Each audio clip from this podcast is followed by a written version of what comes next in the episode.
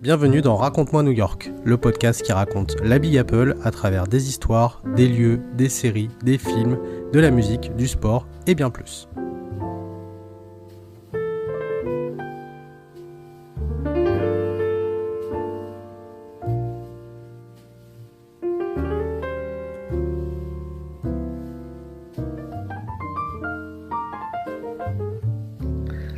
Bonjour à toutes et à tous et bienvenue dans Raconte-moi New York épisode 16. On est ravi de vous retrouver pour ce nouvel épisode. Un nouvel épisode que vous avez attendu et que vous avez demandé puisque nous allons faire la suite de la mafia new-yorkaise. Ce premier épisode voilà, avait eu un grand succès aussi bien critique que au niveau statistique. Et donc voilà, la deuxième partie est enfin là. Fabien a bien travaillé comme il se doit. Cindy lui avait demandé lors du de l'épisode précédent, euh, voilà, il l'a fait, euh, il a travaillé toute la semaine dessus, et maintenant c'est bon, il est prêt, il est là, et donc nous allons pouvoir effectivement en parler. J'espère qu'il est prêt. Oui, il n'y a pas de, a pas de raison. et vous l'avez entendu, Fabien est avec moi. Salut Fabien. Salut JM. Comment ça va? Eh ben, un petit peu fatigué. Ouais, bon, écoute. On, va dire pourquoi tout à l'heure. Oui, voilà, on va dire pourquoi tout à l'heure. Euh, il fait, il fait aussi dégueulasse euh, en niveau temps que ah qu'à Nantes ou non, non Il a fait beau aujourd'hui. Ah ouais, putain. Bon bah écoute, voilà. Oui, parce que nous, enregistrons euh, dimanche, voilà, dimanche soir, très tard. On va vous dire pourquoi, effectivement. Euh, merci beaucoup en tout cas euh, encore une fois de votre euh, fidélité. Nous arrivons à peu près à, on va arriver aux alentours des 2300 écoutes, donc c'est une très bonne chose. On a reçu encore plein de bons messages via les réseaux sociaux et via le compte Instagram notamment. Donc n'hésitez pas à, rejoindre effectivement tous les réseaux sociaux, Facebook, Twitter, Instagram, le LinkedIn également. Et puis bah, sachez évidemment que ce podcast maintenant est également en vidéo sur notre chaîne YouTube. Euh, raconte-moi New York. Vous tapez vous pouvez vous abonner, vous pouvez euh, commenter, euh, et bien sûr mettez vos petits pouces histoire que la chaîne voilà soit référencée. Et donc cet épisode sur la mafia, comme le premier épisode, eh ben vous aurez la vidéo avec les images qui vont avec, parce que c'est toujours un petit peu mieux. et puis bien sûr, bah, sinon si vous préférez écouter le podcast, bien évidemment, c'est dispo sur toutes les plateformes. Euh, bien sûr, nous allons nous mettre dans l'ambiance new-yorkaise. Voilà, c'est fait. Et donc, on démarre comme d'habitude. Euh, c'est une tradition avec euh, les news de la semaine. J'ai choisi une start-up chinoise qui l'entreprise Space Transportation qui a pour ambition de réduire drastiquement le temps de trajet euh, entre Pékin et New York, du coup, et donc ils veulent euh, eh ben, atteindre euh, Pékin à New York en seulement une heure. les premiers vols pourraient être prévus en 2025, et donc ce serait un avion supersonique qui serait capable d'atteindre la vitesse de 10 000 km/h. il faut savoir que il y a 11 000 km qui séparent New York de Pékin, et donc si on fait le compte, eh ben, vous y serez euh, en, en, une heure. Euh, donc euh, voilà, ça serait effectivement une sacrée sacrée prouesse. et donc il y a le PDG qui s'est exprimé dessus. Il disait nous développons une fusée ailée pour des transports à grande vitesse d'un point A à un point B, qui serait moins coûteuse que les engins lanceurs de satellites et plus rapide que les aéronefs traditionnels. Euh, voilà, donc normalement les premiers vols commerciaux sont prévus pour 2025 euh, et un premier prototype est attendu pour 2023. Euh, et à partir de 2030, ils vont proposer des vols spatiaux habités à bord d'appareils de plus grande taille. Voilà, donc ça va être le nouveau truc après le truc là de Jeff Bezos, Elon Musk, Richard Branson. Ça va être le, nouvel Eldorado maintenant des voyages euh, voilà, du, futur. Voilà. Est-ce que c'est bien ou pas? Je ne sais pas. Moi, je monte pas là-dedans. Moi non plus. moi non plus. Après, c'est pas- que- C'est pas pour nous, à mon avis. hein.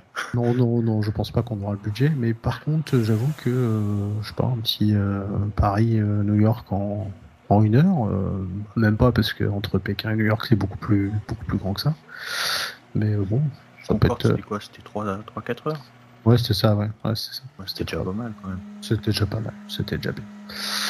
Euh, voilà donc euh, pour la petite news qui est pas euh, vraiment en lien avec New York, mais un petit peu quand même, histoire de dire que les voyages vont se raccourcir dans le futur.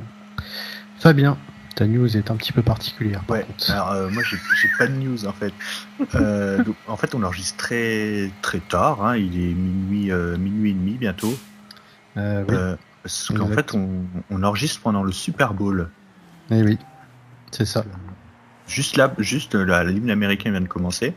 exact. Voilà, on s'était dit, euh, on cherchait une, on cherchait un, voilà, un petit créneau pour, pour enregistrer, pour voir. Et puis j'ai dit, bah tiens, euh, moi je Voilà. suis, ouais, on sera levé, on sera, on sera, on Exact. sera réveillé, voilà. Donc autant, au- autant en profiter. Et peut-être qu'un jour on fera un live, euh, euh, peut-être les Super Bowl l'année prochaine ou euh, d'autres euh. événements. On peut pas faire un live sur, euh, sur Twitch avec, euh, avec nos abonnés. Donc voilà. Carrément. Bah ouais, Voilà. euh, que ce soit la NBA, que ce soit la NHL, que ce soit le baseball, euh, le Super Bowl, euh, ouais, carrément. Ça peut être effectivement une bonne idée. Et donc, le Super Bowl cette année euh, oppose euh, les Cincinnati Bengals aux Los Angeles Rams. Tu es pour qui, toi, euh, Fabien? Euh, J'aime pas trop l'Ohio. Bon, bah voilà. Donc, euh, je suis plutôt Los Angeles, parce qu'en fait, leur stade, il est ouf. Je suis en Ah train ouais, de voir ça. Ouais, oui, ça se passe chez eux. euh, Ouais. Ça se passe à Los Angeles. Euh, le- Alors, il y a déjà eu des matchs hein, de ce stade-là. Oui. C'est la première fois qu'il y a du public, euh, il me semble. C'est un stade qui a coûté euh, plus de 4 milliards pour info. Pas, C'est 5 milliards, ouais, un truc, Un truc 4, comme 5, ça, 4, 5 milliards. Bah, déjà, le- la taille de l'écran, c'est. Ouais, ouais, non, c'est assez, assez dingue. Oui, oui, c'est un très très beau bébé. Donc, euh, donc si, si je baille pendant l'enregistrement, c'est que j'ai travaillé toute la journée. voilà, exact. que, voilà. euh, Oui, parce que d'habitude, on enregistre le vendredi soir, hein, c'est Mhm. euh, vers 21h. Et donc là, on s'est dit, voilà, c'est l'occasion, effectivement. C'est quelque chose que je regarde tous les ans. Et puis là, en plus, euh, doublement, parce qu'il y a le super concert de ouf euh, à la mi-temps avec euh, Dr. Dre, avec Eminem, avec euh, Kendrick Lamar et, et bien plus. Donc voilà, ça va être assez, assez dinguissime. Et je regarde les images parce que moi je regarde sur Beansport et c'est vrai que le stade il est quand même assez ouf quand même. c'est un truc de malade. ouais, les Américains, quoi. Et voilà, c'est ça, c'est un truc de fou. Euh, voilà, donc euh, la news de Fabien, c'était que nous enregistrons pendant le Super Bowl. Voilà. Euh, et ben écoutez, on va rentrer euh, du coup dans le vif du sujet et donc euh, nous allons parler bien sûr de la mafia, la deuxième partie. Je te laisse commencer du coup, Fabien, et tu vas nous faire juste un petit résumé du coup. Tout petit. Ouais, tout petit, tout petit résumé. Donc en fait, dans le premier épisode, euh, donc j'avais parlé donc des origines de la mafia italo-américaine.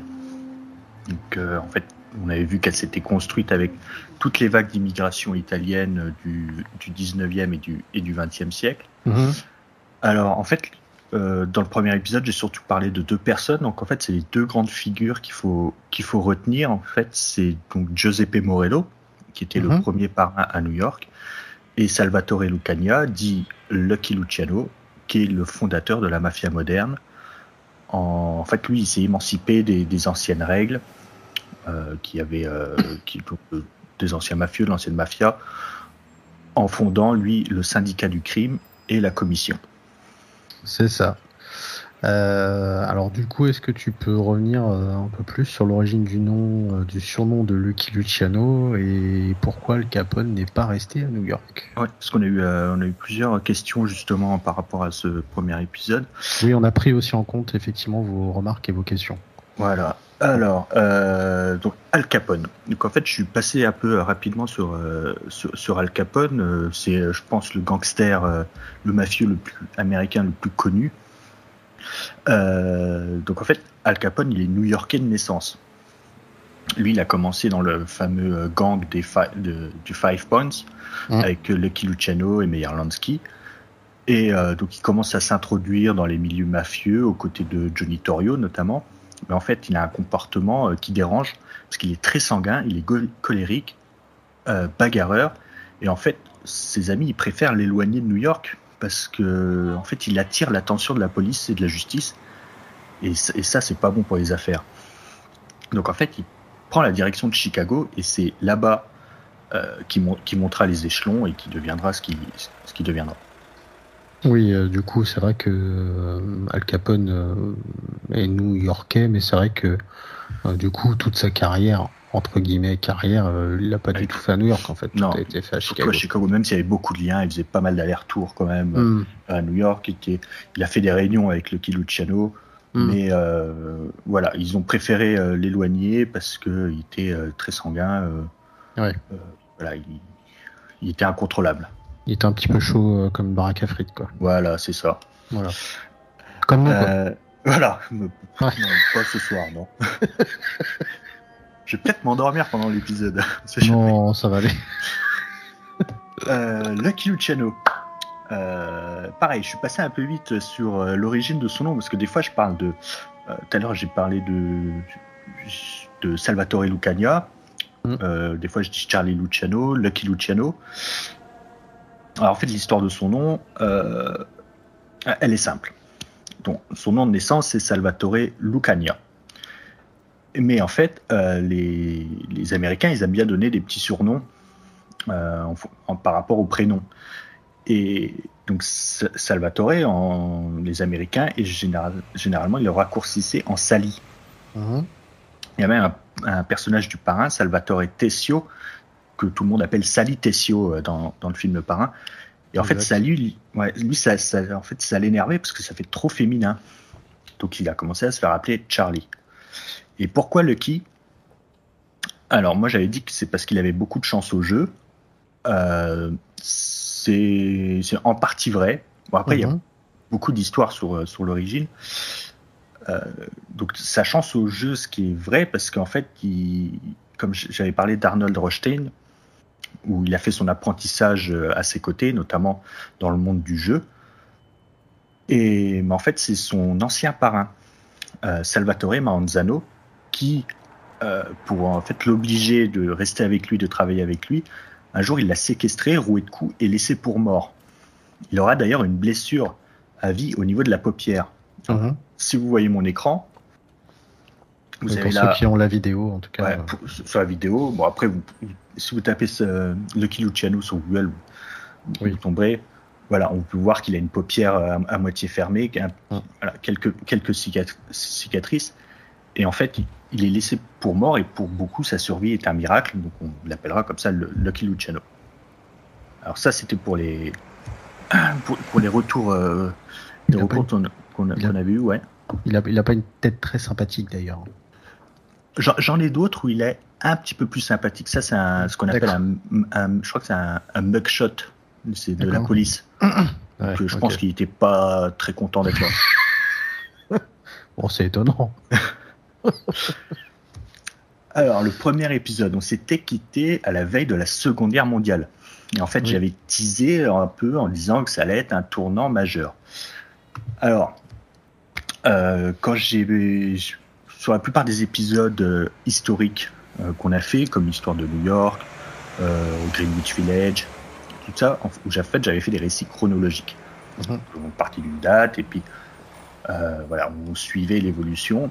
Euh, j'avais commencé à écrire euh, cette partie 2 comme ça, mais en fait, ça faisait trop long et ça partait un peu dans tous les sens. Mhm.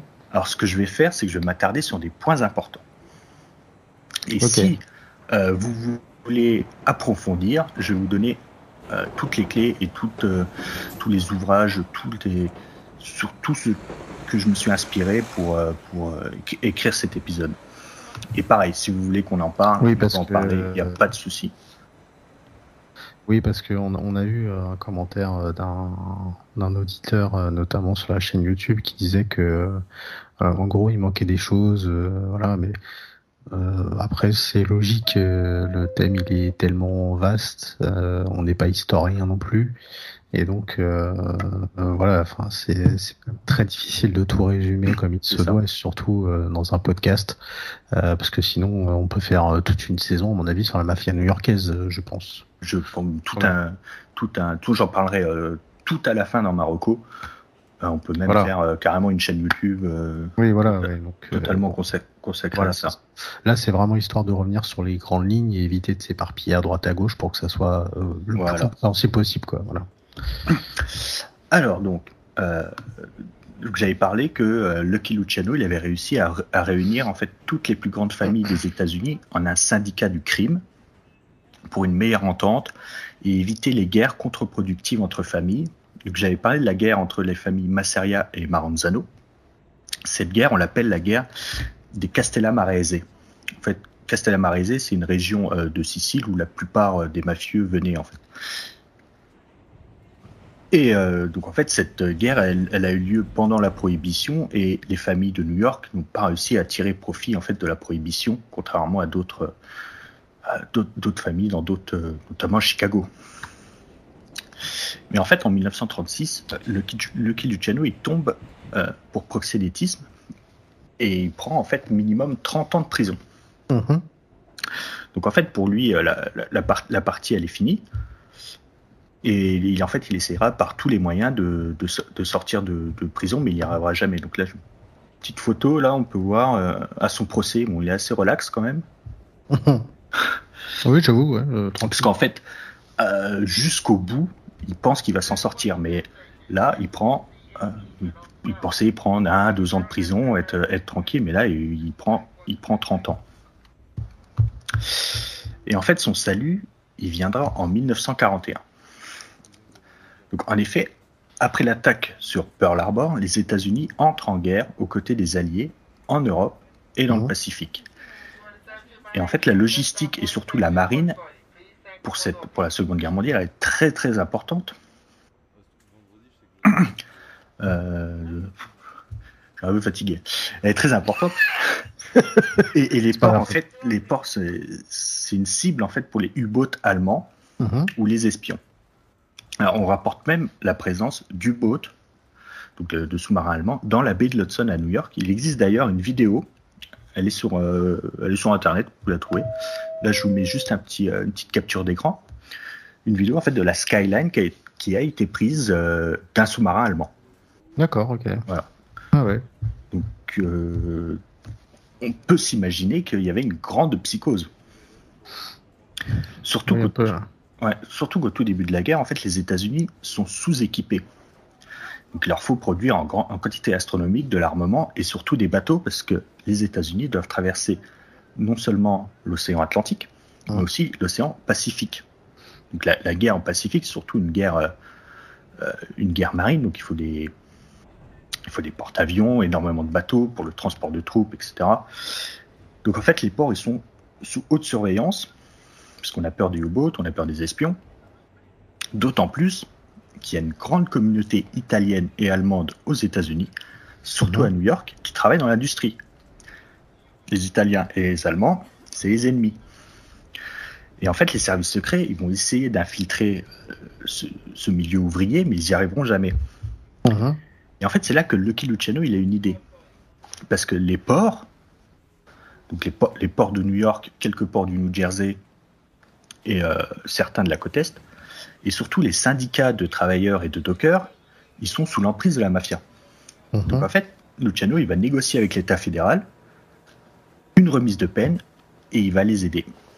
et donc, pour accentuer la psychose, ça, euh, c'est pas avéré, mais c'est un petit peu, euh, on va dire, bah, c'est un, heureux hasard, on va dire.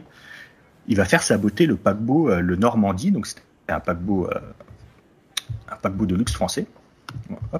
Voilà, le Normandie. Mhm. Il va le faire saboter euh, dans le port de New York, en fait, pour augmenter la psychose et pour euh, mettre la pression sur l'État fédéral en disant, bah, ouais, finalement, on a besoin de Lucky Luciano, nos, nos ports sont pas assez sécurisés, on, a besoin de lui pour, voilà, pour, pour qu'il surveille, en fait, pour que sa, sa mafia, ses dockers, tous les gens qui travaillent pour lui, surveillent nos ports. Elle est impressionnante euh, cette photo d'ailleurs. Ouais, ouais, c'est. Euh, pour ceux, pour ceux qui ont déjà vu des paquebots, parce qu'il y en a encore certains, des paquebots de croisière à, à New York, euh, ouais, c'est ça fait quand même. euh, je suis en train de regarder en même temps. Et donc en fait, c'est gagné pour lui. hein, L'État accepte.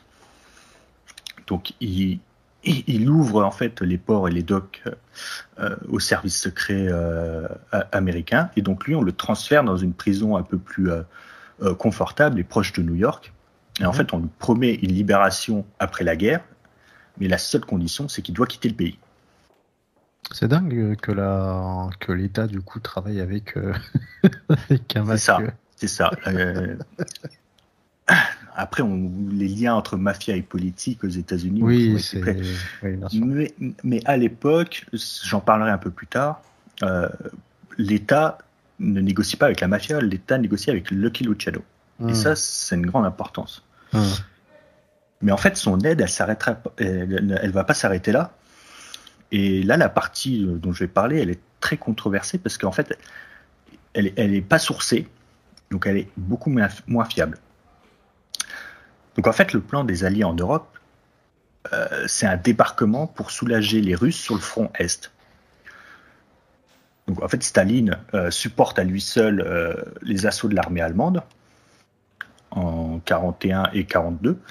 Donc en fait, il demande aux Alliés, il faut ouvrir un second front pour me soulager. Mhm. Donc en fait, il y a un premier débarquement en Afrique du Nord, c'est l'opération Torche, en novembre 42. Euh, donc dans tout le, c'était un débarquement Maroc-Algérie. Mais en fait, c'est pas suffisant. Alors on décide d'organiser un autre débarquement, et ce débarquement, il aura lieu en Sicile à l'été 1943, ce qu'on appelle l'opération Husky. Et en fait, pour que ce débarquement se déroule dans les meilleures conditions, euh, les services secrets ils prennent contact avec des locaux. Alors, il n'y a Mhm. pas de résistance, comme il y, aurait pu, il y a pu avoir en France, en Normandie, ou même en Algérie et au Maroc. Il n'y a pas de résistance, donc en fait, euh, les, services secrets américains ils prennent contact avec la mafia locale pour des opérations de sabotage, de renseignement, et surtout préparer la population à accueillir les Américains et à collaborer avec les Américains. Et en échange, le- les Américains, ils promettent de laisser la mafia tranquille une fois qu'eux ils sont partis, et ils distribueront des postes dans l'administration. La mafia, elle, elle dit oui tout de suite, parce que depuis que Mussolini est au pouvoir euh, dans les années 20, il ne fait que traquer la mafia. Hmm. C'est le propre d'un, euh, on va dire, d'un dictateur, d'un État totalitaire. C'est euh, la mafia, on dit toujours que c'est un État à part. Donc le dictateur, il veut éradiquer cet État et il ne faut pas qu'il y ait deux, euh, deux entités euh, fortes, on va dire, dans, dans un pays. Oui, surtout que lui, il veut régner en maître euh, sur son pays, il veut pas, oui. Donc euh, eux, la mafia, ça les arrangerait bien que Mussolini, il dégage. Hmm. Et donc il y, a- une légende qui évoquerait même une visite de Lucky Luciano sur place, qu'on aurait sorti de prison à New York, envoyé en Sicile, sa terre natale, pour s'assurer de la pleine collaboration des Siciliens avec les Américains. Alors j'ai parlé d'une partie controversée parce qu'en fait les seules sources euh, qu'on a, c'est les archives italiennes qui effectivement attestent de rencontres entre des généraux américains et des chefs mafieux. Et le seul fait avéré, qui n'est pas vraiment un hasard, c'est que c'est euh, en grande majorité des mafieux qui ont été nommés maires, donc sans élection, au départ des Américains. D'accord. Car en plus de les remercier, l'idée, parce que le Parti communiste était très important en Italie et dans le sud de l'Italie, Mhm. l'idée c'était également de freiner euh, la, la montée du Parti communiste, parce que là on est en 1943-1944, euh, se prépare déjà en fait la guerre froide. Mhm. Donc voilà, le- le- c'était une façon aussi de- d'éviter de- d'avoir des communistes au pouvoir. Donc là, en plus, ce que tu veux dire, c'est que à l'intérieur même de l'Italie, euh, il y a bah, toute un, une région du coup qui est contre euh, Mussolini avec les Américains du coup. C'est ça. Mm. C'est ça. Et donc là, c'est la Sicile. Donc en fait, euh, les Américains débarquent, euh, ils ont déjà un pied euh, quasiment en, en- en Europe, en, ayant toute la, toute la Sicile qui peut Mhm. servir de base tout ça, ça, servira de base pour des débarquements plus tard dans le, oui. vraiment en Italie. Et oui, c'est aussi dans leur intérêt de s'assurer d'avoir la population, euh, d'avoir la population avec eux. Hum, c'est très stratégique. Voilà. Et de toute façon, eux. Euh, alors, c'est aussi pour ça qu'on dit euh, que la mafia italienne, telle qu'on la connaît aujourd'hui, a été créée en fait par les Américains. D'accord. C'est quelque chose que vous, si vous regardez un reportage, lisez un livre, euh, c'est quelque chose qui, qui, peut, qui, peut, revenir et c'est pas vraiment surprenant parce que quand les Américains débarquent dans les, en 43 et 44, la mafia n'existe quasiment plus parce que Mussolini l'a éradiqué. Hmm. Mais je, je, vais y revenir après. Ok. Euh, donc, à la fin de la guerre, le gouvernement il tient sa promesse et Lucky Luciano il est libéré et envoyé directement en Italie. Donc, il s'installe d'abord en Sicile, sa terre natale, où il est accueilli en véritable star. Comme ça. Tranquille. Mais euh, donc il vit, euh, lui, euh, il n'est pas du tout inquiété par les autorités italiennes. Lui, il, est tranquille, mais en fait, ça, ça lui va pas parce que son truc à lui, c'est les affaires. Hmm. Donc, sa première idée, c'est de structurer la mafia sicilienne. comme je l'ai dit il y, a, il y, a, une minute, il va structurer la mafia sicilienne comme la Cosa Nostra américaine donc avec une commission, un syndicat, etc. et une hiérarchie identique. Pour, ceux, pour, ceux, ceux qui n'ont pas la, vidéo, euh, on le voit en train de siroter un petit verre euh, tranquille dans un, fauteuil. Je, euh. je sais pas si c'est en Sicile, mais là il a l'air détendu. Oui, voilà, il est, oui, il est, au KLM là. donc lui, ce qu'il veut en fait, c'est il cherche comment à faire perdurer son empire, comment il cherche à faire du business et il fera euh, notamment du trafic de cigarettes avec le Maghreb. Mais après la guerre, en fait, ce qui rapporte le plus, c'est la drogue. Ça, c'est un, trafic euh, tout, nouveau parce que eux, ils ont commencé avec l'alcool. En plus, l'alcool, ça prend énormément de place. Euh, ça se vend pas très cher, alors que la drogue, héroïne, cocaïne, ben, on peut transporter une grande quantité de marchandises et ça rapporte énormément d'argent. Donc on, le, on, suppose que Lucky Luciano il sera à l'origine du trafic d'héroïne vers les États-Unis, ce qu'on appelle la fameuse French Connection. Il y a eu pas mal de films dessus. Oui. C'est quelque chose qui, qui, revient souvent. la fameuse French. Voilà, la French. Euh, et en fait, l'opium partait de Turquie, était transformé en Corse ou à Marseille, puis expédié aux États-Unis via New York. Donc Luciano, il a toujours nié, son application dans, le trafic, contrairement à, sa présence, on va dire, dans les, dans les jeux d'argent, prostitution, etc. Et en fait, sous la présidence euh, du, euh, de Richard Nixon, donc là, on est plus euh, Richard Nixon, tac, tac, tac, des années 70. Donc voilà, vous voyez que j'ai avancé un petit peu dans le temps. Euh, Nixon, il va, parce qu'en France, il n'y a pas vraiment de plan de lutte contre le, les narcotrafiquants, surtout que ça se passe à Marseille, on s'en occupe pas trop. Euh, donc en fait, Nixon, il met un coup de pression et pour combattre le trafic d'héroïne. Oui, Nixon, il est président euh, de 69 à 74. Voilà, c'est ça. Et, et donc la French Connection bah, va, va disparaître. Mais ça, la mafia, la, mafia italienne, il euh, n'y a pas de souci. Euh, on rapatrie les laboratoires en Sicile. De toute façon, toute l'île est à, à eux. Ils n'auront pas de souci. Et donc là, ce n'est plus la French Connection, mais la Pizza Connection. Parce que, en fait, ils, ils, envoyaient. Donc, il y avait du fret hein, qui, partait de, qui partait de Sicile. Uh-huh.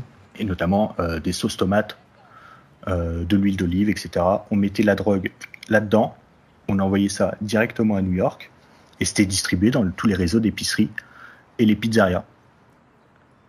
J'en avais, j'en avais parlé dans l'épisode 1. exact. Où il y avait beaucoup d'épiceries euh, italiennes, où on faisait du trafic, etc. Bah là, mhm. on fait passer de la drogue, euh, de la drogue comme ça. Alors là, hop, je refais un petit tour, un petit retour en arrière là, c'est au moment de la, de la, création du syndicat, syndicat du crime et de la commission. Donc, toujours, je vais revenir à Lucky Luciano, c'est lui qui a l'initiative en fait de ces deux entités. Mhm. Donc, en fait, le syndicat du crime regroupait non seulement la mafia italo-américaine de New York, mais aussi les familles les plus importantes des États-Unis, Chicago par exemple, Buffalo, euh, Kansas City. Il y avait aussi la mafia juive et dans une moindre mesure la mafia irlandaise. En revanche, la commission, elle regroupait uniquement les familles italo-américaines. Et en fait, ces deux entités, elles devaient éviter les guerres entre familles. Et donc là, ils vont mettre en place une hiérarchie dans chaque famille qui sera identique. Et ce sera exactement la même chose qui mettra en place en Italie. Donc vous avez le boss ou le parrain mhm. qui est à la tête de la famille. Euh, vous avez le conciliéré, le conciliéré ou le conseiller, qui est souvent considéré, euh, pour ceux qui ont la vidéo, vous voyez qu'il n'est pas en dessous, il est plutôt à droite. à côté. On parle de, euh, de, de, bras droit. En dessous du, du boss, vous avez l'underboss, ou le, le sous-chef. En fait, c'est lui qui gère, qui gère la plupart des affaires. Et en dessous d'Underboss, vous avez plusieurs euh, capots régime ou capots ou capitaine. Euh, c'est une sorte de petites unités. Voilà. Vous avez le capitaine qui gère, euh, euh vous voyez en dessous, ce qu'on appelle les soldats, en fait, c'est les hommes de main. Chaque capitaine a une équipe de 10, 15 ou 20 soldats selon, selon la taille de la famille. Et c'est eux qui ramassent l'argent, etc donc c'est vraiment une petite armée, quoi, en fait. C'est ça, c'est ça, comme à l'armée. Ouais, c'est ça. Et en dessous, vous avez, vous voyez, c'est écrit, euh, tout en dessous des soldats, vous avez ce qu'on appelle les associés. en fait, les associés, euh, ce ne sont pas des mafieux. On va dire, ce sont des, des, bandits, euh, des petits trafiquants avec qui ils travaillent, et, mais qui ne font pas partie de la mafia. Hum. Les gens de la mafia, on les appelle les affranchis comme le film de Scorsese. Mhm. Donc pour être un affranchi, il faut passer euh, des rites initiatiques, être... Euh, euh, alors au tout début, il fallait avoir ses deux parents siciliens, puis ses deux parents italiens. Et là, on voit depuis quelques générations, ben, on demande au moins qu'il y ait un des deux parents d'origine italienne. Donc les, les, associés, certains ne seront jamais soldats, d'autres peuvent euh, devenir soldats. Et ça s'est déjà vu dans des familles, euh, des soldats devenir euh, parrains en, voilà, en, montant les échelons. Le rêve américain. C'est ça. Alors, donc la commission, elle va aussi donc partager le territoire de New York et une partie de ses alentours, comme le New Jersey, une partie du Connecticut, en cinq grandes familles, et ces cinq grandes familles, elles existent toujours. Donc il y a la famille euh, Lucchese ou Galliano. Donc famille Lucchese ou Galliano, ça dépend, vous pouvez voir les, deux noms. Euh, cette famille, par exemple, c'était elle qui était beaucoup impliquée dans, la French Connection. La famille euh, Gambino, qui est toujours, euh, toujours aujourd'hui une des plus puissantes, c'est la, la famille du célèbre parrain John Gotti. Il y a la famille euh, Bonanno. Euh, cette famille Bonanno, elle était célèbre parce qu'elle a été infiltrée euh, par, par un agent du, FBI qui avait pour surnom Donnie Brasco. Ah oui. Et, justement, depuis cette infiltration, elle a quasiment disparu. Brasco, un film, très bon film d'ailleurs. Très très bien. Et donc il y a la famille Colombo ou famille Profacci, et enfin la famille Genovese, la famille, Genovese, c'est la plus ancienne. C'est la famille de Giuseppe Morello, la famille de Lucky Luciano.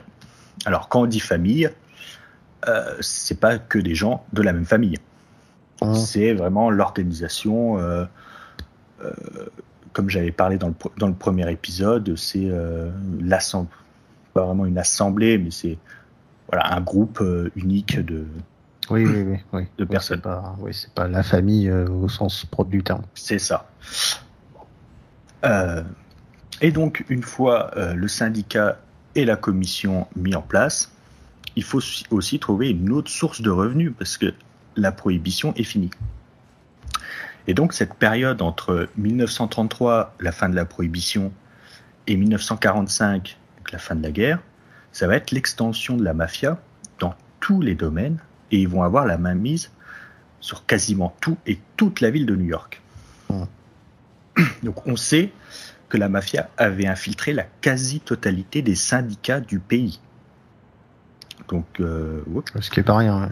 Ouais, c'est pas rien. en fait, les syndicats, donc c'est un petit peu différent euh, qu'en France. Donc en fait, aux États-Unis, pour travailler dans une branche, généralement, c'est obligatoire d'être syndiqué. Mhm. Euh, si vous voulez travailler là, par exemple, être docker et enfin, docker et travailler dans, les ports, il faut être syndiqué. Si vous voulez être euh, scénariste à Hollywood, il faut être syndiqué. C'est vrai. C'est ça. Donc on a entendu parler il y a quelques, quelques dizaines d'années. Et euh, donc il y a un, syndicat très très connu, c'était les Teamsters. Donc en fait les camionneurs qui étaient, euh, c'était un syndicat qui était géré par Jimmy Hoffa. Alors, pourquoi ça rapportait de l'argent? Eh ben, déjà, donc comme j'ai dit, il fallait obligatoirement être syndiqué pour travailler, donc cotiser. une partie des cotisations était détournée.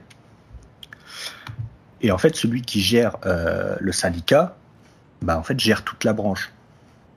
En fait, il suffit de truquer les élections pour mettre un affranchi ou un associé à la tête du, à la tête du syndicat.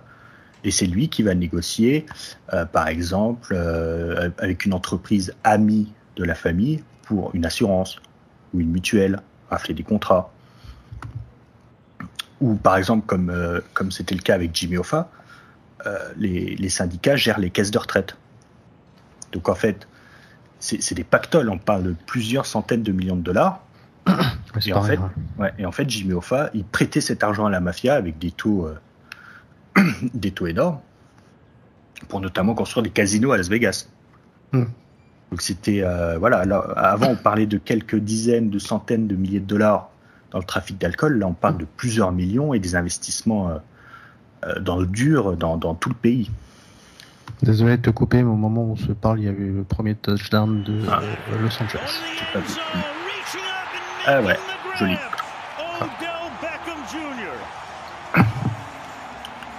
Petite parenthèse fermée. Voilà. Et comme ça, je vais pouvoir voir où est-ce que j'en étais. Voilà, 7-0 donc euh, pour euh, les Los Angeles Rams au moment où, on se parle. Euh, donc oui, chercher une, une, autre source de revenus. Donc en fait, la mafia elle a également investi massivement dans la légalité en fait, en se lançant dans l'industrie textile, la collecte de déchets ou dans la construction. Ça, on le voit par exemple dans les Sopranos. Donc, euh, il gère une petite société de, collecte de déchets. Il rafle des, contrats publics euh, en corrompant les élus. Euh, voilà, on me dit le, la collecte va coûter tant, l'élu en donne le double. Ah, en fait, c'est des fausses factures, etc. Comme comme il y a souvent eu dans les affaires de corruption, que ce soit dans n'importe quel pays, en, France aussi, il y a eu ça. Et en fait, c'est grâce à ça qu'ils vont s'enrichir. Mhm. Et donc, ce qui rapporte le plus, c'est euh, le, trafic de drogue, mais en fait, euh, la Cosa Nostra, après la guerre, on va voir, elle va beaucoup s'internationaliser. Donc, on l'a vu avec la French Connection. Ils vont travailler avec des pays comme la Turquie ou la France ils sont beaucoup euh, associés aussi et avec l'Italie, avec la fameuse Pizza Collection. Mais en fait, la mafia, euh, avant et pendant la guerre, elle va mettre la main sur un pays entier. Et ce pays, c'est Cuba. Hum. Cuba, c'est vraiment tout proche des côtes de la Floride, en fait. Et ce qu'ils vont faire, c'est qu'ils vont acheter des hôtels et des casinos avec le, le, soutien du président euh, Batista. Hop, je vais le mettre là le président cubain Batista qu'on voit à gauche. À droite, c'est, euh, j'en avais parlé dans l'épisode 1, Meyer Lansky. Uh-huh. C'était un des plus anciens amis, un plus fidèle ami de, de Luciano. Qui, faisait, euh, qui lui faisait partie de la mafia juive. Et c'est lui qu'on va envoyer à Cuba, en fait, pour, euh, pour négocier avec le, le président, gérer tous les biens de la mafia. Mais dans les années 50, il va y avoir la révolution cubaine avec Fidel Castro. Et en fait, Fidel Castro, il va mettre tous les Américains dehors il va nationaliser tous les hôtels, donc la mafia, ils vont tout perdre. Et là, j'ouvre une petite. Euh, il a bien joué son coup, hein, pour le coup. c'est ça. Et donc, ils ont, ils ont les boules. Et donc là, je vais faire une petite parenthèse politico-historique. Parce que si vous avez vu le film JFK d'Oliver Stone, ou des documentaires sur. Euh, euh, il y a un autre touchdown, je crois. Non, c'était un replay. Oui. Donc si vous avez eu le film JFK ou d'autres documentaires sur, euh, sur le président Kennedy ou sur son assassinat, en fait on parle souvent des anticastristes et ou de la mafia. Et en fait, c'est le lien entre les anticastristes et la mafia, ils sont très forts parce que pour, pour se faire élire, Kennedy, en fait, il a amadoué la mafia en leur promettant de chasser Castro du pouvoir. Comme ça, ils pourront reprendre leur business. C'est pour ça que dans certains films, donc je parlais de JFK, ou alors The, The Irishman de Scorsese, mhm. On voit des mafieux travailler avec des Cubains anti-Castro. On voit une scène où des mafieux, euh, ou personnages joués par De, Niro, euh, apportent des armes à des anticastristes. Et en fait, ça, c'est pour la préparation de l'invasion de, de la baie des cochons. Donc en fait, c'est dingue parce qu'ils ont vraiment une, une mainmise en fait sur plein de trucs. Quoi. Mais on s'imagine pas en fait que.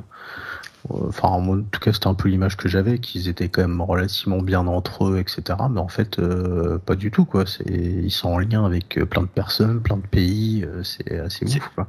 C'est ça. C'est pour ça que j'ai dit au tout début, si je faisais un récit très linéaire, chronologique, ça partait un petit peu dans tous les sens. Bon, mm. là, déjà, ça part un peu dans tous les sens. Mais euh, en fait, à chaque événement euh, de l'histoire américaine, euh, il y a la mafia qui est pas loin. Ouais, c'est ça, ouais, non, c'est assez dingue.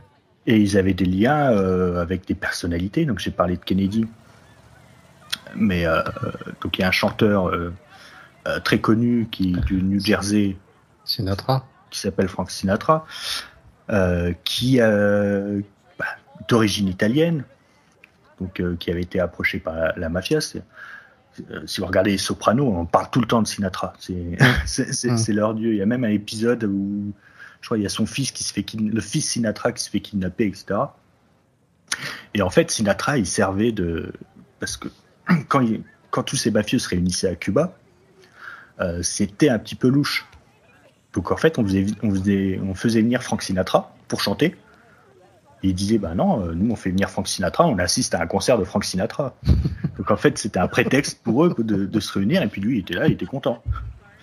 Mais c'était au tout début de sa carrière. Hein. Oui, oui, oui. Enfin, il trempait pas dans les affaires euh, mafieuses. Enfin, il avait des amis.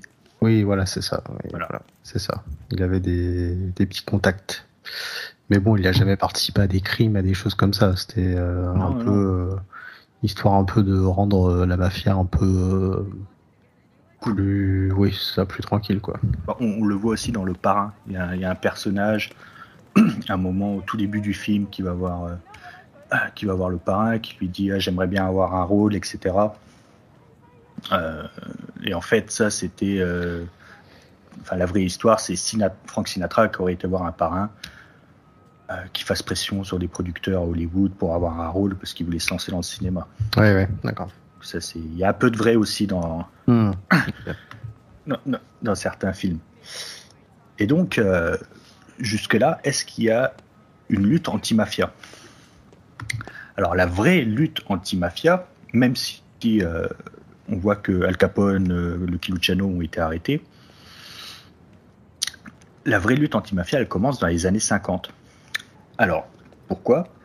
Parce que jusque-là, en fait, ça c'est dur à s'imaginer, c'est que la plupart, quasiment tout le monde, ignore même l'existence de la mafia. Hmm. On sait qu'il y a une, une, organisation plus ou moins importante, mais en fait, on s'imagine pas soit, soit, si tentaculaire et que ça touche à tous les milieux. C'est pour ça que tout à l'heure j'ai dit l'État fédéral négocie avec Lucky Luciano et pas avec la mafia. Donc en fait, il y a une première commission sénatoriale dans les années 50 et on décide d'interroger euh, Frank Costello. Frank Costello, c'est lui. C'est le personnage qui a inspiré euh, Don Vito Corleone. Hmm. avec sa voix, un, un, son visage. Et donc Frank, Costello, c'était un des consigliérés de, de Lucky Luciano. Donc Lucky Luciano est en Italie et c'est Frank Costello, on l'appelait euh, Frank Costello le Premier ministre. C'est lui qui gérait les affaires en fait. Et, donc euh, il y a une commission sénatoriale et donc on le convoque. Donc il se présente libre, on lui pose plusieurs questions et c'est retransmis à la télé. Pour ça, ça c'est une photo prise par les photographes. Euh, la commission, ils, pensaient, ils pensaient qu'ils allaient être très malins, qu'ils allaient pouvoir le, euh, le piéger, mais en fait, lui, euh, très intelligent et très malin, il y va, sûr de lui, il répond aux questions et il ressort tout aussi libre. Et la commission, elle a servi à rien. Donc, voilà, un, peu gêné, un peu gêné et, il décide d'appeler le directeur du FBI, donc à l'époque c'est John Edgar Hoover. Il le presse de lancer des enquêtes, mais John Edgar Hoover il refuse parce que lui il dit mais il n'y a pas de mafia aux États-Unis, ça n'existe pas. Et donc ouais, comme j'ai dit, c'est carrément du déni en fait parce que les politiques, les autorités, ils savent qu'il y a du trafic. Mmh. Ils savent qu'il y, a quelque chose qui est, qui est présent. Et en fait, c'est sous Kennedy. Kennedy il se fait lire en euh, 60, je crois, il, arrive à la Maison Blanche en 61. Et lui, il décide de vraiment lancer la machine contre la mafia parce qu'il sait qu'elle existe. Parce que son père, il fréquentait la mafia. En fait, dans les années 20 30, il a même été appliqué dans, dans du commerce d'alcool sous la prohibition. Mhm. Et donc, en fait, il met son frère, donc euh, Robert Kennedy, Bobby Kennedy, euh, qui devient euh, attorney général, donc c'est l'équivalent de notre ministre de la Justice, et c'est Bobby Kennedy, en fait, qui va, lui, mettre pression sur, euh, sur, Hoover pour vraiment lancer la machine. Parce qu'en même temps, et ça, c'est une petite chose, mais en fait, c'est le véritable tournant, en fait, de, la lutte anti-mafia. Ça va venir d'un homme, en fait, qui s'appelle Joe. C'est un petit mafieux. C'est un soldat. Donc, il est vraiment tout en bas de, tout en bas de la hiérarchie qui fait partie de la famille euh, Genovese. Et euh, ce Joe Valacci, ça va devenir le premier repenti de Cosa Nostra. Donc lui, il va tout déballer. Il, va, il va tout, il va, il va, voilà, il va, il va se lâcher complètement. Et il va parler des rites initiatiques, de la hiérarchie, de la nature des trafics, des liens avec les syndicats, des liens avec l'Italie. Et là, en fait, il donne tout quoi. Il donne tout. Et donc c'est la fin, c'est la fin de l'omerta la loi du silence. Ce qui, ce qui a sauvé la mafia jusque-là, pendant quasiment euh, presque un siècle, c'était l'omerta. Personne ne parlait. C'est pour ça que je disais que personne ne connaissait, tout le monde disait, ignorait euh, la mafia, euh, que John Hoover, il disait qu'elle n'existait pas. Personne n'avait jamais parlé. Les gens qui se faisaient arrêter ne parlaient jamais. Et donc là, en fait. Ce, ce, Joe Valacci, là, il a pas dû vivre vieux, lui, non euh, il est mort en prison parce qu'il était déjà assez vieux. Ouais, d'accord. Mais pareil, il va, il va passer à la télé, il va y avoir des, des auditions en direct. Hmm. Lui, voilà, il prend la lumière, il est content. C'était un petit soldat. Hmm. Euh, apparemment, il n'avait pas trop peur de mourir. Euh, et donc, vraiment, il, tout, pour ça que c'est assez compliqué, surtout dans l'épisode 1, quand je parlais de mafia, hmm. de Cosa Nostra. C'est qu'en fait, ces mots-là, à l'époque, ne circulent pas. Et c'est à partir de ce moment-là que va apparaître, en fait, au grand jour, tout le champ lexical. Mafia, Cosa Nostra, euh, les parrains, les boss, euh, etc. Parce que c'est lui qui va tout lâcher. Mais pour l'instant, en fait, les autorités, ils savent pas quoi faire de ce témoignage. Parce que finalement, c'est qu'un petit soldat. Est-ce qu'il dit vrai? Est-ce qu'il dit mmh. faux? Pour l'instant, ils le prennent quand même au sérieux, mais ils mettent ça de côté. Et en fait, toutes ces années de lutte, en fait, c'était surtout des luttes politiques, elles porteront ses fruits plutôt dans les années 70, parce qu'on décide de, voter une loi, la fameuse loi RICO, donc R-I-C-O, pour euh, Racket Influenced and Corrupt Organization. Donc en fait, l'idée, elle est simple, c'est de faire tomber plus facilement les boss et, les et non pas les soldats. Parce que pour l'instant, en fait, n'attrape que du menu frétin, si j'ai envie de dire. Alors, en fait, cette loi, elle part du principe que si un soldat commet un acte délictueux, en fait, les commanditaires sont tout aussi responsables. Mais pour ça, il faut des preuves. Et en fait, c'est à partir de ce moment-là qu'il va y avoir le début des infiltrations par des agents, comme Donny Brasco, des écoutes téléphoniques, des micros dans les voitures, des micros dans les restaurants, etc. Si, avec une simple écoute, on arrivait à faire le lien entre une personne qui avait commis un acte et un, commanditaire, on pouvait faire tomber toute la chaîne. Euh, je voulais rajouter quelque chose. Oui, la loi RICO, euh, elle n'a pas été euh, votée spécialement pour la mafia. C'était aussi pour faire tomber en fait, toutes les organisations criminelles. Oui, un peu tout. Hein. Et il y a quelques années, bah, je crois que c'est encore en cours, il y a une grande enquête sur la FIFA qui vient des États-Unis. Et en fait, c'est grâce à la loi RICO, en fait. D'accord, ok. Ah oui, je savais pas que c'était euh, un truc euh, qui était encore d'actualité, quoi. Toujours. Bah, de toute façon, la loi, la loi RICO est toujours d'actualité et la mafia est toujours d'actualité. Oui. Euh, et en fait, le plus grand coup porté, on va dire, à la mafia sera donné par la mafia elle-même. Parce qu'avec la fin de l'Omerta, Giovanacci qui déballe tout, etc., il y a eu des années de paix, en fait, qui, ont été instaurées par, euh, par Lucky Luciano. Mais vers les années 70-80, euh, on voit que le trafic de drogue prend énormément d'importance. Il y a énormément d'argent, mais euh, comme, je disais, avant c'était 100 000 dollars, 1 million de dollars par an qu'ils arrivaient à gagner, etc. Là, c'est des centaines de millions, voire quasiment des milliards de dollars qui arrivent à New York et bah forcément, il va y avoir de nouvelles guerres dans les familles, entre familles, dans les familles. Et en fait, ces querelles, bah, ça attire ce pourquoi on avait viré Al Capone de New York. Bah, voilà, ça attire le regard des autorités et de la justice. Et à New York, il y a un nouveau procureur qui arrive et qui lui va déclarer la guerre à la mafia. C'est Rudolph Giuliani. Le futur maire de New York. Le futur maire de New York. Et du coup, ça c'était quand euh, qu'il a commencé à vouloir déclarer la guerre à la mafia? Alors, il a été maire, euh, je crois que c'était au début des années 80. D'accord, ok. J'ai pas la date, euh, pareil, j'ai pas noté toutes les dates exactes parce que sinon. ok. Là, moi, je m'en perds. Et donc, parce qu'après, on sait que Giuliani, il a été un grand euh, artisan de la, de la, lutte euh, un peu contre le, le, crime et puis un peu tout le bordel à, à New York. C'est ça. Et du coup, voilà, ça a été, ça a été sa, sa lutte. Et donc voilà, il a, il, il, a commencé effectivement à se faire, à se faire connaître avec sa lutte contre la mafia du coup. Ça, je ne savais pas. Tout jeune procureur. Tout jeune procureur. Euh, alors, on a eu une question d'une auditrice qui demandait si la mafia a une influence sur l'essor de la ville et ses quartiers. Alors, ça c'est une question euh, assez difficile. On, taira, le nom de l'auditrice. Ouais. Mais euh, on lui passe le bonjour. Ouais, je crois qu'elle été invitée chez nous la semaine dernière. Il me semble, Il me semble. on la salue. Alors en fait, c'est assez dur, euh, dur à dire si la mafia en fait a eu un effet sur euh, sur l'essor de la ville, peut-être indirectement. Enfin, c'est difficilement quantifiable.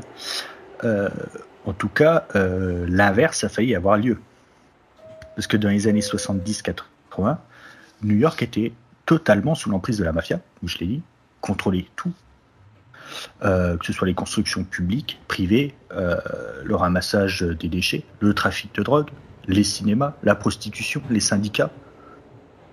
Donc il n'y avait rien que la mafia ne, contrôlait pas dans la ville. En fait, cette mainmise, l'explosion de l'insécurité a amené New York porte de la faillite. Et ça a été le cas, par exemple, comme euh, Détroit, la ville de Détroit, après, après la crise de 2008, qui a fait faillite.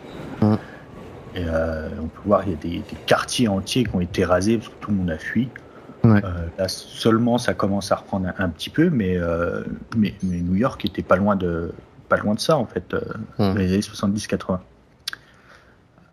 on, parlait de lui, alors tout le mérite ne lui revient pas seulement à lui, mais Rudolf Giuliani, d'abord en tant que procureur, puis en tant que maire, a combattu l'insécurité, hum. le trafic de drogue et la mafia. Et en fait, encore aujourd'hui, dans l'imaginaire collectif, euh, New York, c'est une ville où règne l'insécurité. Et je pense notamment aux quartiers du Bronx et de, Brooklyn qui en ont beaucoup souffert.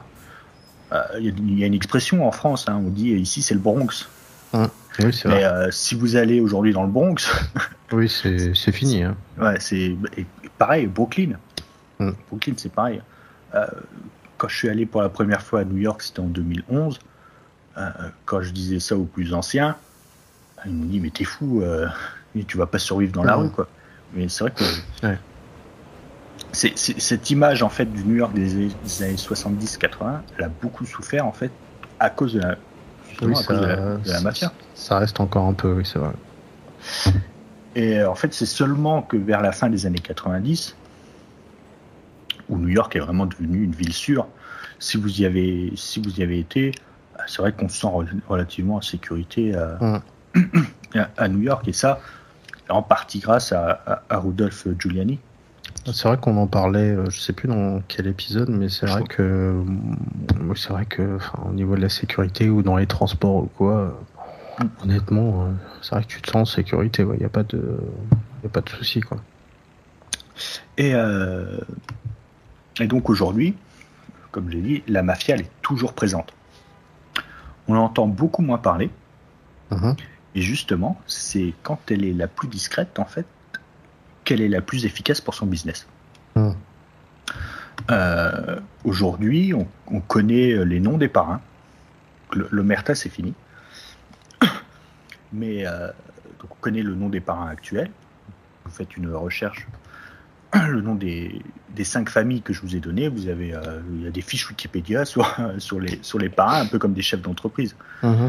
C'est c'est connu, mais en fait, avec la fin de l'Omerta, en fait, ces gens-là, euh, maintenant se cache, tout simplement. On sait que dans les années 20-30, le Luciano, Meyer Lansky, euh, Al Capone étaient connus, mais pouvaient sortir, etc. Là, puis maintenant, c'est les, parrains sont chez eux, ils vivent modestement, hmm. ils ramassent quand même pas mal d'argent, mais un petit peu aussi ce qui se passe, ce qui se passe aussi en Italie actuellement. J'avais fait une partie aussi, euh, je la retrouve plus. C'est pas grave. Euh, à New York, il y a des, euh, ce qu'on appelle des, des gangster tours ou des mafia tours. Et donc, pour, montrer aussi que l'histoire de la mafia à New York est toujours là. Mm-hmm. Il y a des, il y a des bâtiments hein, qui sont qui sont visités par les touristes ou euh, de, par exemple des restaurants qui ont appartenu à des, à des parrains, des restaurants où il y a eu des meurtres, euh, ce qui, qui, attire des, qui attire des touristes. Euh, le Kiluciano donc est mort est mort à Naples, mais il est enterré dans le Queens. J'avais mis sa petite, son petit caveau. Voilà, Lucania, son petit caveau. Euh, voilà, ça attire, ça attire des, des, des, milliers de touristes tous les ans. Petite tombe. Hein. petit caveau euh, tranquille. et, euh, et donc, pour revenir en fait à la question, l'influence sur l'essor de la ville, sûrement, ça a attiré des migrants, ça a attiré, ça a attiré des capitaux. Mmh. Si vous connaissez le Javert, c'est Javits Center, ou Javits Center. Oui. Le centre des expos, euh, euh, on sait en, grande partie euh, les, les, constructeurs étaient en lien avec la mafia. Si vous vous promenez dans New York, vous regardez tous les bâtiments, dites-vous qu'il y, a au moins qu'il y a une grande chance pour que sa construction ait, ait des liens avec la mafia. Hmm. Que ce soit euh, le mec qui a vendu le béton, le mec qui a fait les plans, le terrain qui a été vendu, les gens qui travaillaient et qui travaillent encore à l'intérieur, ils sont syndiqués, ils ont peut-être payé une partie euh, de leur cotisation à la mafia. Dites- Dites-vous aussi peut-être qu'il y a des gens qui sont enterrés dans les murs ou des trucs comme ça. C'est ça. D'ailleurs, en parlant de Jimmy Hoffa, tu sais, j'aurais dû en parler à la- à- aux, aux collègues la dernière fois qu'on a fait l'épisode sur le baseball. Euh, donc, Jimmy, J- si vous avez eu le film euh, Irishman, donc en fait, il y a une légende urbaine euh, qui circule parce que Jimmy Hoffa, on, on sait qu'il a été, euh, qu'il a disparu. C'est la mafia qui l'aurait fait disparaître. Mhm. Donc on n'a jamais retrouvé son corps. Et donc il y a plusieurs, euh, plusieurs légendes. On dit qu'il aurait été coulé dans le béton du siège de la General Motors à Détroit, Mhm. ou enterré sous le logo des Yankees dans le Yankee Stadium, D'accord. au niveau du euh, là, là où se met le batteur, il y a toujours un gros logo. euh, Oui, et ben on dit, on dit qu'il a été enterré là-dessous. le fameux Diamond.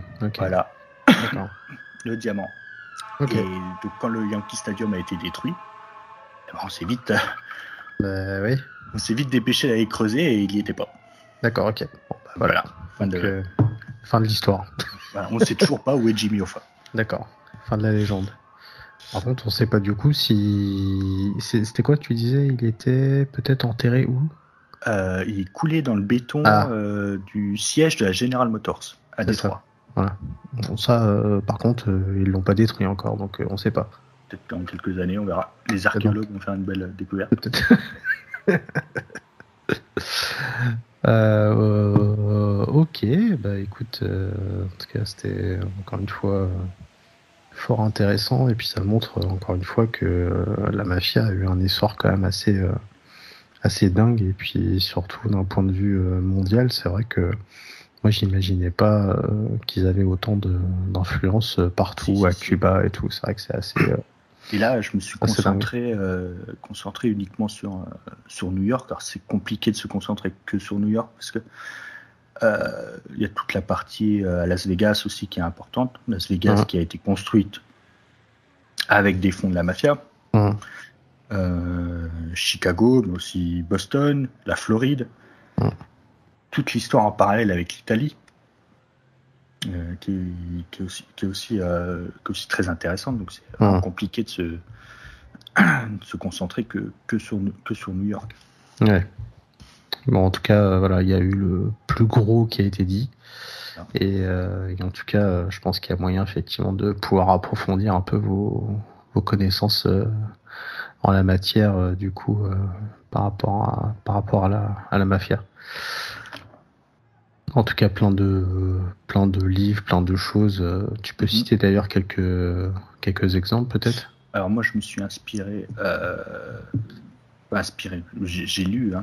Mhm. Euh, J'avais lu déjà il y a quelques années un livre de Mike Dash qui s'appelle La première famille de Giuseppe Morello et la création de la mafia sicilienne à New York. Mhm. On va mettre toute la liste sur le site euh, si, vous voulez, la- si vous voulez la voir.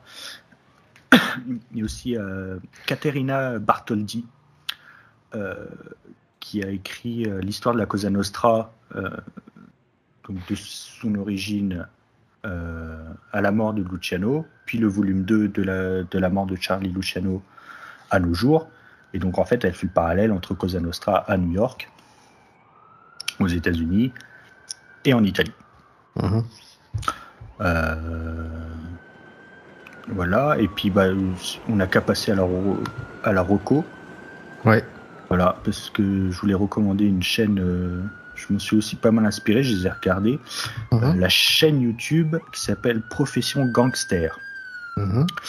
Euh, c'est quand même euh, une grosse chaîne YouTube. D'ailleurs, on, on va le citer et s'il nous écoute, je, je le félicite parce que c'est vraiment super. Il a fait trois épisodes sur Lucky Luciano, un épisode sur Al Capone, trois épisodes de quasiment une heure, donc ça fait trois heures sur Lucky Luciano. Si ça vous a inspiré, si l'épisode vous a plu, allez voir. En plus, il fait un montage avec des images d'archives. Euh, c'est un peu mieux que moi et mes 3-4 photos. qu'on a mis une heure avant d'essayer de, faire marcher ce truc. Ah, c'est vrai, c'est vrai qu'il y a eu une petite phase de réglage assez, euh, assez tendue. Ouais, j'ai des insultes qui s'est confusées. Euh, mais donc voilà, la chaîne YouTube Profession Gangster, alors il parle, euh, il parle, il parle de la véritable histoire des Peaky Blinders, par exemple. J'ai pas tout regardé encore, mais je pense que je pense que je vais en voir. C'est vraiment super bien fait. Euh, il fait ça tout seul. Le récit est, enfin, c'est bien raconté et tout. Donc euh, voilà, si l'univers vous, vous plaît, allez-y. C'est profession gangster du coup. Profession gangster. Ok. Donc sur sur YouTube, mhm. n'hésitez pas. Et puis au cas où pour la liste euh, des livres, euh, des choses comme ça, effectivement, on mettra ça euh, sur le site. Et puis, je pense également que je mettrai ça dans le descriptif de la vidéo YouTube, notamment. Voilà. Donc, n'hésitez pas. au moment où on se parle, il est quelle heure Attends, il est 1h20 et il y a 7-3 au score. Et on est à la deuxième. Ah bah voilà. Voilà. Attends, touchdown à l'instant pour Los Angeles. Ah bah t'as un petit peu de un petit peu d'avance sur moi. Ah zut Oh le spoil euh, non, non, bah, bah c'est oui, bah c'est très bien. Bon bah voilà. Los Angeles est en train de prendre un petit peu le un petit peu le, le large. Euh, quant à moi, pour mon média, euh, donc du coup, tu as donné le tiens pour euh, du coup la chaîne YouTube. Moi, je vais parler de la garçonnière qui est nommée The Apartment en anglais, qui est un film réalisé par Billy Wilder qui est sorti en 60 euh, qui a eu d'ailleurs 5 euh, Oscars, dont l'Oscar du meilleur film, qui est avec euh, Jack Lemmon, avec Shirley MacLaine et Fred McMurray, qui est un film que j'aime beaucoup. donc ça se passe effectivement dans le New York des années 60, donc il y a toute une ambiance qui est assez dingue ici, mais ça raconte en fait l'histoire d'un employé d'une grande compagnie d'assurance qui euh, espère euh, monter euh, dans la hiérarchie, il a beaucoup de mal et il possède du coup un appartement à New York et il le prête à ses supérieurs qui emmènent du coup leur conquête dans cet appartement, donc la fameuse garçonnière. Et puis un jour, son chef, euh, son chef du, personnel le, convoque et, et, du coup il lui apprend qu'il sait absolument tout ce qui se passe. Donc le fait qu'il euh, prête les clés de son appartement euh, à ses supérieurs et donc, euh, lui se retrouve promu euh, pour la simple et bonne raison, et ben c'est qu'il donne la clé à son boss et euh, la femme qui l'emmène dans son appartement est la femme dont il est amoureux et qui travaille au même endroit que lui. Et donc voilà, va s'en suivre après tout plein de tout plein de péripéties et voilà, c'est un film en tout cas que moi j'aime beaucoup. Et euh, n'hésitez pas à le voir. Donc, euh, film en noir et blanc, c'est drôle et en même temps assez émouvant aussi, euh, notamment vers la fin. Mais voilà, il y a une petite ambiance vraiment cool, rétro, qui fait plaisir à voir. Donc voilà, n'hésitez pas.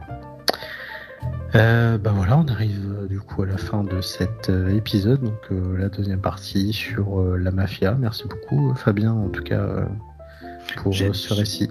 J'espère que j'ai été clair, que ça partait pas trop dans tous les sens. Non, non, après c'est toute la difficulté effectivement de ce genre d'épisode. Hein, euh, mais euh, non, non, mais écoute, en tout cas, ça a été euh, très intéressant et puis au moins voilà, on comprend un petit peu un peu mieux du coup comment la mafia a réussi après à s'étendre au fur et à mesure euh, au-delà des frontières de New York? Parce que ça comme tu disais c'est quand même très difficile de rester concentré sur New York parce que bah, ils, se sont étendus partout donc c'est intéressant de voir un peu les personnalités qui vivent à New York et qui sont un peu étendues un petit peu partout dans le, dans le monde. Euh, en tout cas, n'hésitez pas à noter et à laisser un commentaire du coup euh, ben, sur le podcast, hein, notamment sur Apple Podcast et sur euh, Spotify. N'hésitez pas à vous abonner à la chaîne YouTube Raconte-moi New York. N'hésitez pas également à laisser vos pouces et puis bah vous abonner aussi sur les réseaux sociaux, bien évidemment. Merci beaucoup Fabien, on se retrouve euh, la semaine prochaine pour un nouvel épisode. Euh, quant à nous, eh ben, écoutez, euh, on va continuer à regarder le Super Bowl. Il y a actuellement 13-3 donc pour les Los Angeles Rams. D'ailleurs, ça me file le bourdon parce qu'ils montrent des images de Los Angeles depuis tout à l'heure où il y a un grand ciel bleu, soleil et tous les mecs sont en t-shirt, ça me fout un peu le seum. Voilà. Mais bon voilà, c'est juste que moi je vois tellement de ciel gris et de là que ça me voilà, ça me ça me file le bourdon. Euh, mais voilà, euh, bon bah merci beaucoup. En tout cas, on se retrouve à la semaine prochaine. À très bientôt. Salut. Ciao.